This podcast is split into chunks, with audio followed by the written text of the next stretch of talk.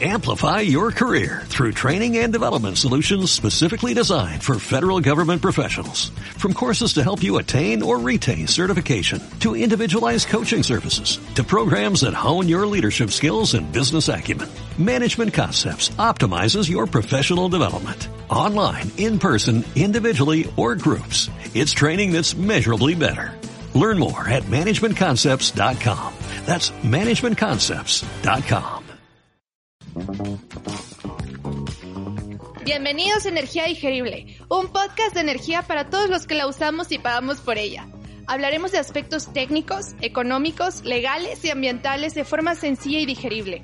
No importa si estudias o trabajas, si te apasiona la ciencia o el arte, este es un podcast para todos. Nosotras somos Estefanía Angélica. Hemos trabajado en el sector energético los últimos cinco años y nos interesa compartir con ustedes todo lo que hace funcionar a este sector para que te vuelvas un usuario consciente y responsable en tu consumo de energía.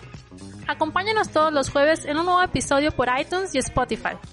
Síguenos también y contáctanos en nuestras redes sociales. Nos encuentras como Energía Digerible Podcast en Facebook e Instagram.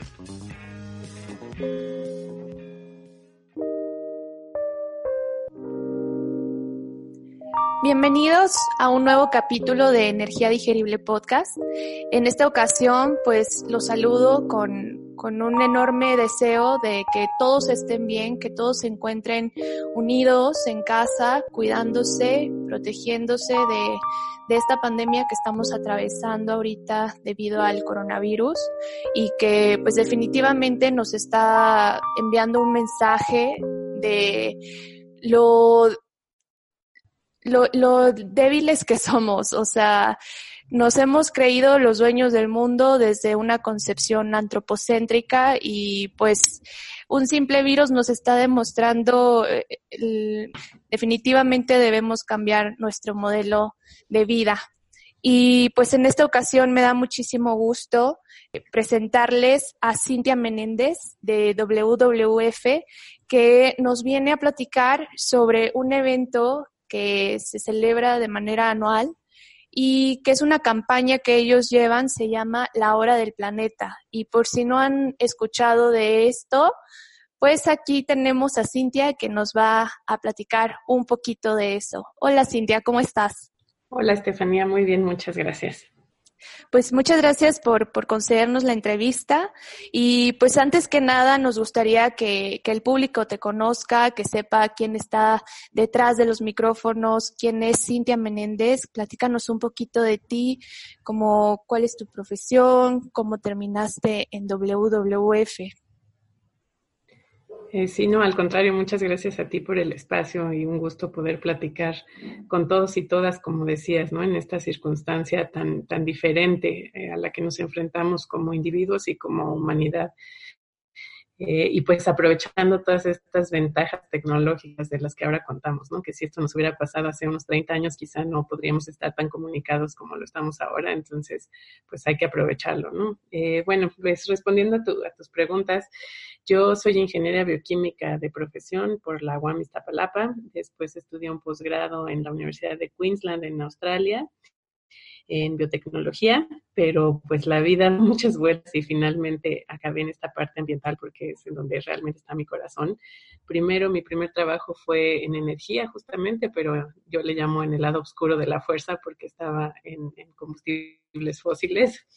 Eh, pero afortunadamente tuve oportunidad de participar en un diplomado del Colegio de México que forma líderes para la sustentabilidad, el, el programa LEAD.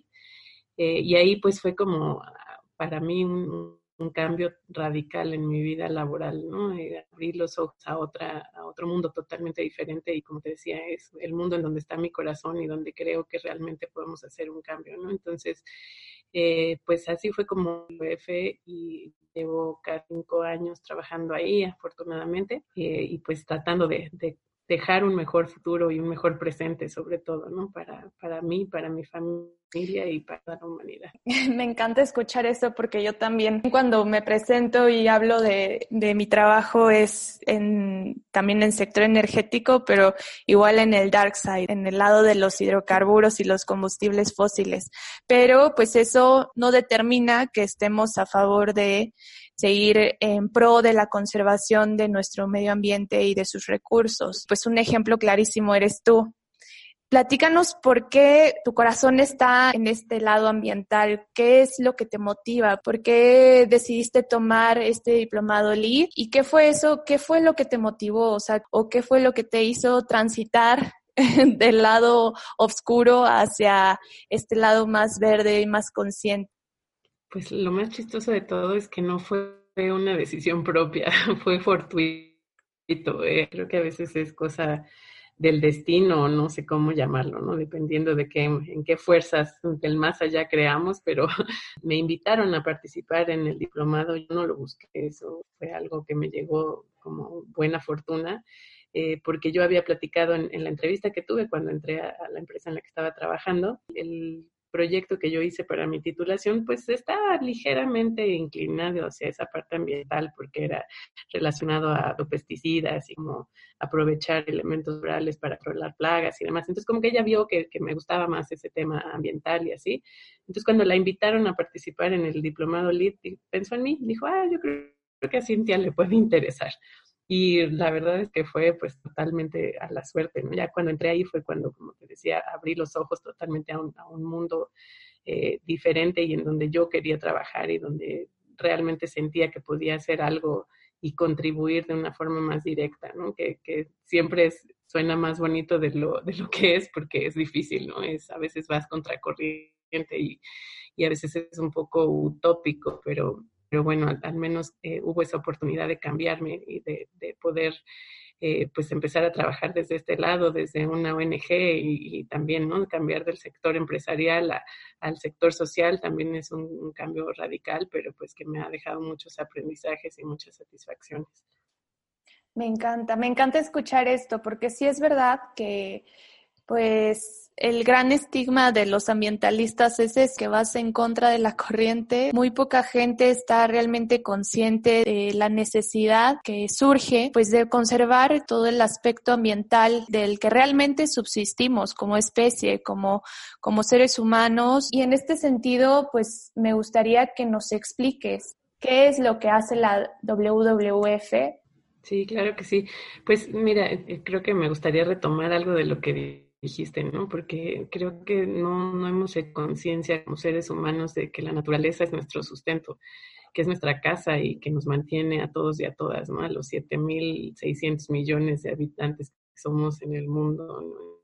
Entonces, eh, pues justo lo que hacemos en WWF, bueno, lo, digo en inglés porque es como nos identificamos con este logo del panda que probablemente varios de ustedes conozcan, eh, en inglés es el World Wildlife Fund, en español es el Mundial para la Naturaleza.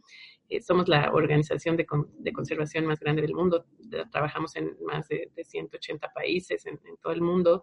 Básicamente eso es lo que, lo que hacemos, querer cuidar nuestra casa, la naturaleza, que la sepamos valorar, apreciar, eh, restaurar incluso, que, tratemos de vivir en equilibrio con ella como seres humanos. Así fue como inició la organización, protegiendo especies únicamente, pero poco a poco nos hemos dado cuenta de la importancia de, de trabajar y enfatizar todo esto toda la parte de, energía, precisamente todas las consecuencias que esto ha traído, como el cambio climático y demás. ¿Cuántos años tiene la organización en México? 25 eh, años aproximadamente en México y en el mundo eh, surgió en los años 60 en Suiza. Ok, retomando el, el, tema de nuestro podcast, que es en torno a la energía, pues sí, es verdad que hay ya bastantes estudios hacen referencia a este calentamiento global a partir de la revolución industrial, que fue en la cual pues se empezaron a, usar los combustibles para poder suministrar energía a diferentes equipos o a la industria valga la redundancia, para que nosotros como población podamos contar con distintos servicios y con distintos productos eh, a partir de la explotación de diversas materias primas. ¿Qué campaña tiene WWF en torno a la energía? Tenemos varios programas, de hecho, eh, WWF se divide por lo que conocemos como prácticas, entonces precisamente está, está junto eh, clima y energía.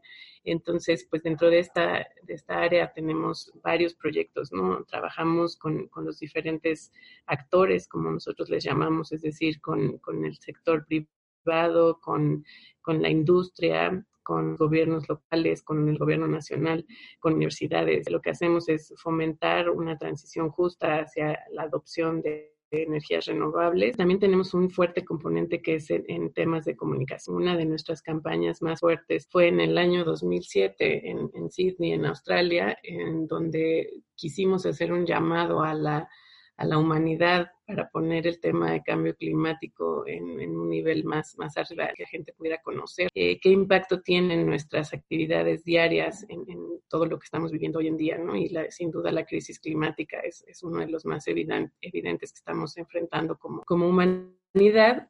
Entonces, pues así como en 2007 en WF Australia decidieron hacer esta, esta campaña eh, llamada La Hora del Planeta, en donde literal lo que hicimos fue invitar a los diferentes actores a que apagaran su luz eh, su fuente de energía durante una hora para reflexionar, para ver qué pasa, para entender cómo las acciones individuales pueden tener un impacto a nivel global. Hace ya más de 10 años que, surgió esta, esta campaña y poco a poco ha ido creciendo de una manera increíble hasta ser hoy una de las campañas más grandes a nivel global de cuestión de medio ambiente. Lo celebramos siempre el, último sábado del mes de marzo y lo que hacemos es que invitamos a, a cada una de las oficinas de WF en todos estos países que mencionaba que en los que tenemos representación, invitamos a que la gente se una, a que las empresas, los gobiernos se unan y apaguen eh, sus monumentos eh, históricos, edificios icónicos, eh, los edificios de las empresas, las casas, todo lo que consume energía lo apaguemos durante una hora. Y no con el hecho de querer disminuir emisiones, porque eso evidentemente no tiene ningún impacto, realmente no, no se logra un cambio un apagón de una hora, pero lo que queremos hacer es invitar a la reflexión, eh, que ahí usemos esa hora para, para entender eh, y recordar de dónde vienen nuestros recursos, qué implica el poder tener esa energía en nuestras casas. Eh, eh, para que la energía pueda llegar hasta ahí y qué consecuencias tiene eso en, nuestro planeta. Por lo general hacemos eventos públicos grandes. Eh, el 2007, entonces cuando surgió, pues fue justamente ahí en, el, en, la Opera House, en donde se llevó a cabo y se apagó la Opera House, se apagó el Harbor Bridge. Eh, fue un, un evento muy significativo que obviamente se ha repetido año con año desde entonces y se han sumado muchos otros monumentos históricos como la Torre Eiffel aquí en México, eh, el Monumento a la Revolución, Bellas Artes, muchos otros, ¿no? Entonces, eh, siempre lo hemos hecho así. Este año, por estas circunstancias a las que nos estamos enfrentando por esta, esta pandemia, Estamos invitando a que, a que lo hagamos de forma virtual, a que nos movamos de una forma diferente y hagamos esta conciencia que queremos crear, eh, pues de otra forma, ¿no? Utilizando las herramientas de las que ahora contamos. Estaremos enlazados eh, vía, vía virtual para que nos den estos mensajes y para que todos y todas desde casa, que ahora forzosamente que estar, podamos tener esta reflexión. Exacto. Y yo creo que justamente, pues esta situación de la pandemia nos está poniendo a reflexionar fuertemente. Si no tuviéramos energía, no podríamos estar conectados desde casa haciendo home office. No podríamos tener películas en diferentes plataformas que se conectan a través de una red Wi-Fi. Estamos acostumbrados a una rutina que ya tenemos y no nos cuestionamos que esa rutina surge a partir de que tenemos esta opción de contar con energía la importancia de, reflexionar justamente sobre el papel que tiene la energía en nuestras vidas ahorita está siendo más que evidente con esta situación que estamos pasando, del objetivo de disminuir emisiones o disminuir la demanda, porque yo en alguna ocasión, cuando estaba estudiando, tuve la oportunidad de ir a al Centro Nacional de Control de Energía, el CENACE, en nuestro país que mide la demanda de, energía y que distribuye la energía de los diferentes nodos de donde se está, está interconectado nuestro sistema eléctrico. Y ellos, o sea, te lo juro que es como así un cuarto de control impresionante donde tú vas viendo cuál es la demanda de cada estado y dónde están las centrales de generación.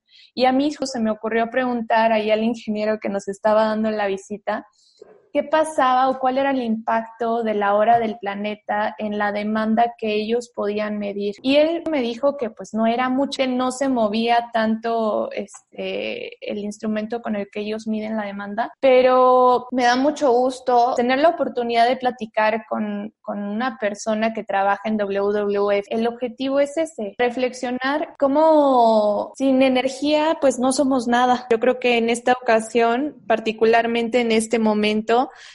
del 2020, pues lo vamos a sentir. Y de hecho, estuve ahí compartiendo con algunos amigos que ahorita todos nos la pasamos pegados al celular o a la computadora para hablar con alguien. Sí, de por sí ya siempre, ¿verdad? Les compartí yo de que, oigan, este fin de semana es la hora del planeta. Y una amiga que está en Estados Unidos, no, no friegues, o sea, ¿cómo? Hora del planeta y cómo le vamos a hacer si nada más estamos conectados ahí y cómo. Y yo, pues ahí está. El ejemplo perfecto. Este año que ustedes lo van a celebrar de manera virtual. La campaña consiste en apagar las luces una hora. Entonces, eh, ¿cómo va a celebrarse este evento de manera virtual? Vamos a empezar con un conteo, eh, después nos van a invitar a, ahora sí, ya, son las ocho y media, desconéctense todos y Pamba el que no lo hizo.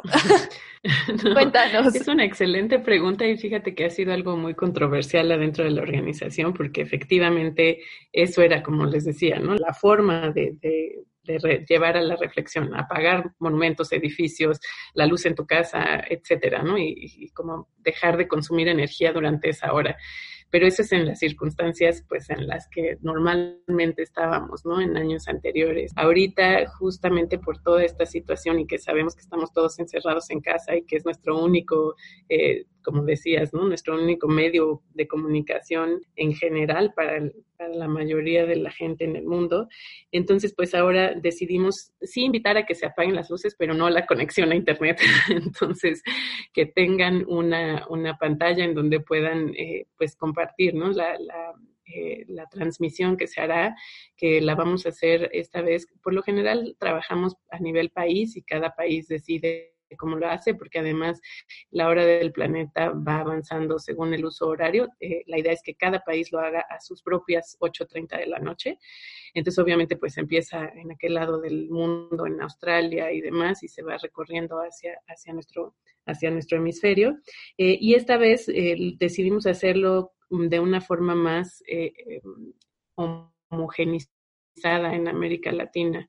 Entonces, precisamente pues porque compartimos muchas cosas, empezando por el lenguaje, ¿no? Entonces, ahora también hay que reconocer cómo esta nueva generación que ya tiene todos estos medios de comunicación tan a la mano todo el tiempo, pues también ya no, no tenemos esas barreras que, que, teníamos antes, ¿no? Entonces ya muchos de los influenciadores, de los artistas y demás que, que tienen eh, pegue en América, en algunos de los países de América Latina, pues lo tienen en, casi toda la región, ¿no? Entonces queremos aprovechar eso y queremos esta coyuntura para iniciar la transmisión eh, a las 8.30 hora de Chile y Argentina, que son los que primero entrarán en este horario, y de ahí empezar a, recorrerlo hacia el norte, ¿no? Hasta que lleguemos aquí a México, eh, de forma que será una transmisión de casi cuatro horas, ¿no? Para, para, nosotros estará empezando eh, a las 5.30, si no me equivoco, de, la tarde, y pues la idea es ahí poder ver los mensajes de los diferentes tipos de, de influenciadores,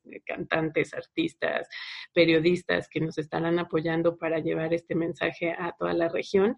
Entonces, pues es la invitación que ahora les hacemos, ¿no? Que sí eh, entren a la hora del conteo, porque sí va a haber ese conteo tradicional que hay siempre para apagar las luces, pero ahora no solo eh, apagaremos las luces tal vez en el cuarto en el que estemos encendamos una velita, sino que sí mantengamos esa conexión para, para poder eh, tener ese mensaje y esa sensación de, unión a pesar de toda esta situación y estas circunstancias tan, tan diferentes a las que nos estamos enfrentando. Tenemos que hacer esa introspección, ¿no? Eh, en lo que nosotros damos por hecho, que cuando abres la llave sale agua limpia, que cuando le jalas al baño se va y ya no lo vuelves a ver, que cuando sacas la basura se fue y tampoco lo vuelves a ver, que tienes comida cuando vas al supermercado, que tienes energía cuando prendes la luz, ¿no? Entonces, entender y reflexionar un poco más de dónde viene todo eso, qué implicaciones tiene, qué recursos de la naturaleza estamos explotando o sobreexplotando para lograr obtener todo eso que nos sostiene como sociedad, como economía, como seres humanos. Es muy buen momento para que todos y todas reflexionemos y veamos qué de todo esto podemos aprender, debemos hacer diferente para poder proteger este deterioro tan tremendo que le hemos estado haciendo a nuestro planeta, que es la base de nuestra salud y nuestro bienestar a fin de cuentas. Pues el mensaje es que por naturaleza dependemos unos de otros como dependemos de nuestro ecosistema. Y por último, bueno, me gustaría que nos recuerdes a qué hora inicia la transmisión. Dices que aquí en México estará aproximadamente a partir de las cinco y media. ¿Cómo, cómo se conecta la gente? ¿Dónde pueden acceder a esta transmisión? Eso ha sido también un gran reto tecnológico ¿Estarán de manera simultánea en alguna otra plataforma, no sé, redes sociales o YouTube? Sí, seguramente en, Facebook y Twitter eh, también te, te comparto nuestras redes para que puedan seguirnos. Perfecto. ¿Qué sugerencia le das a las personas que se quieran unir a esta hora del planeta? Que compren sus velitas para las ocho y media apagar y, y tener algo con que alumbrarse o, o cuál es ¿Cuál ha sido tu experiencia en este tipo de campañas? Sí, pues la verdad es que han sido muy diferentes. En otros años, como te decía, nos vamos todos al Monumento a la Revolución, nos vamos a Bellas Artes,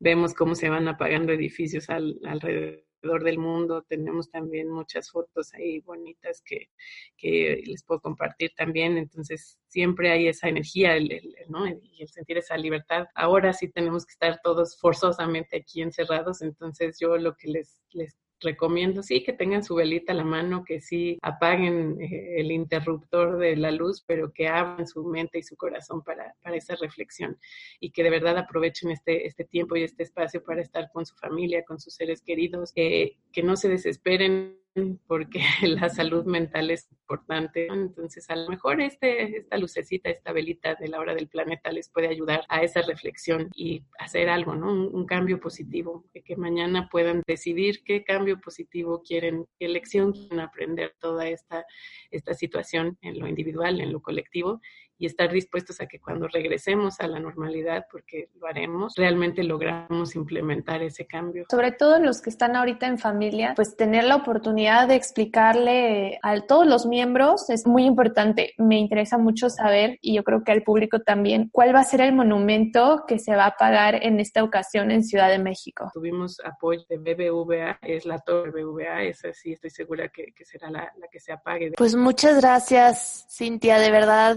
Eh, eh, ahora sí que gracias por tu energía, gracias por tu tiempo, por compartir con nuestro público y, y pues por esta información tan valiosa que nos estás dando y la invitación que estamos aquí ofreciendo y difundiendo para que todos pues lo, lo hagamos colectivamente. Muchas gracias y esperemos que sí se unan a la hora del planeta y sobre todo a los cambios transformacionales que necesitamos después de la hora del planeta. Gracias.